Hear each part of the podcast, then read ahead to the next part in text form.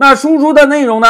哎，要求我们输出数据比例是百分之十。哎，同学们看，输出的内容中有一个百分号，对吧？那我们之前学习过，百分号被称为格式化操作符，带百分号的字符串呢，我们称之为格式化字符串。那也就意味着，如果一个字符串中出现了百分号，这个百分号是有特殊含义的，对吧？那如果啊我们想在字符串中继续输出百分号，应该怎么做呢？大家看啊，我们就在字符串中连续写两个百分号，这两个百分号呢，就表示这个格式化字符串最终要输出的内容是一个百分号。因为啊，一个百分号是有特殊含义的，所以我们在有特殊含义的这个百分号后面再跟一个百分号。就可以输出这个百分号了。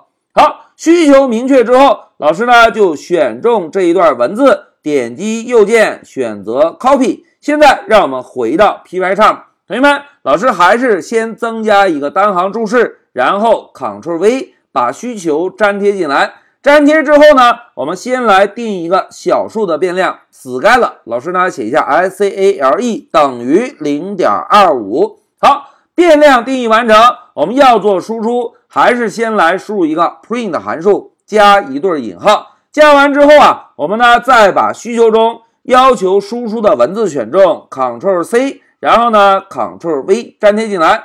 粘贴进来之后，我们还是老套路，首先在这个字符串中找到变量出现的位置，找到之后，我们是不是加一个反分号，对吧？在百分号后面增加一个字符，同学们，我们现在要输出的变量类型是什么？哎，是一个浮点型的小数。那因此呢，老师就写一个百分号 f。同时注意注意注意，在百分号后面还有一个百分号。如果我们希望输出这个百分号，应该怎么做啊？哎，应该连续使用两个百分号，对吧？那老师呢，就再写一个百分号。好，写完之后啊，我们把光标挪动到末尾。再增加一个百分号，然后呢，把 scale 放进来，放进来之后，我们现在运行一下程序，看看显示结果是不是我们想要的。现在走，哎，大家看，数据比例是百分之零点二五。哎，同学们，我们想显示的是百分之零点二五还是百分之二十五啊？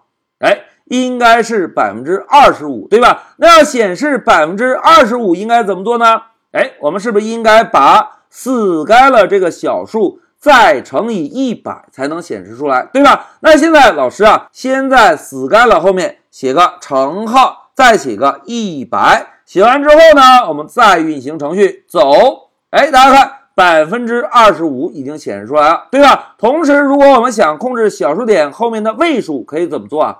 哎，就可以在百分号 f 中间。加一个点儿，再加一个二。现在我们再运行程序走，哎，大家看，百分之二十五已经显示出来。那现在关键时刻到了，同学们，刚刚老师这个乘一百的动作是在哪里做的？是不是在定义变量这里做的？那如果老师把乘以一百删掉，挪动到我们 print 函数中，会出现什么效果呢？哎，现在关键时刻到了，大家不要走神啊！现在老师先把死该了这个乘以一百删掉，删掉之后呢，把光标挪动到死该了这个变量后面，然后写一个乘号，再写一个一百。同时呢，为了避免同学们产生惊吓，老师先写一个十。来，我们运行一下，看看效果。走，哎，大家看，控制台输出了数据比例是零点二五，数据比例是零点二五。哎，大家发现什么？字符串重复的拼接了，对吧？这是为什么呢？哎，关键点到了，同学们千万不要走神啊！大家看，在我们 print 函数中，是不是使用了一个乘号？而之前我们学习过，字符串后面跟上一个乘号，再跟上一个数字会怎样？哎，会把之前的字符串重复指定的次数进行拼接，对吧？那现在大家看啊。控制台的输出是不是就把数据比例式重复了十遍，对吧？那如果我们希望 scale 这个变量乘以十，然后再做输出，应该怎么做呀？哎，同学们都很机智啊，应该在 scale 乘以十这里加一对完整的小括号，表示 scala 乘以十是一个算术运算。当算术运算执行完成之后，我们呢再让它做一个输出，是不是就可以了？好，现在老师来调整一下啊，现在把光标放在 scala 前面，加一个小框，然后呢再把光标放在十后面，再加一个小框。来，我们再运行执行一下。哎，大家看。数据的比例是百分之二点五，现在我们是不是就可以把这个十改成一百，让它真正显示一个百分之二十五，对吧？现在我们再运行，哎，数据比例是百分之二十五。那同学们看，如果现在我们把零点二五改成零点八，再执行会是什么效果呢？来，我们走，哎，大家看，数据比例是百分之八十。好，讲到这里啊，让我们回到笔记。同学们，我们连续用了四个格式化输出的演练，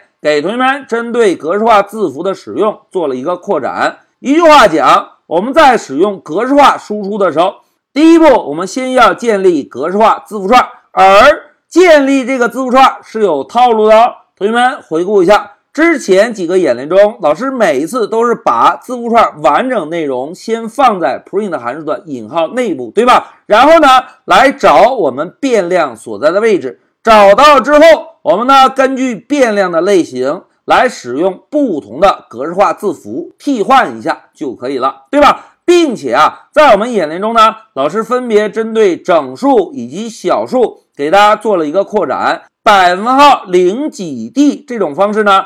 可以来控制整数的显示位数，百分号点儿几 f 这种方式呢，可以控制小数点后面显示的位数。同时，如果我们希望格式化字符串输出百分号，我们应该怎么做？哎，应该连续使用两个百分号就可以。好，讲到这里，老师暂停一下视频。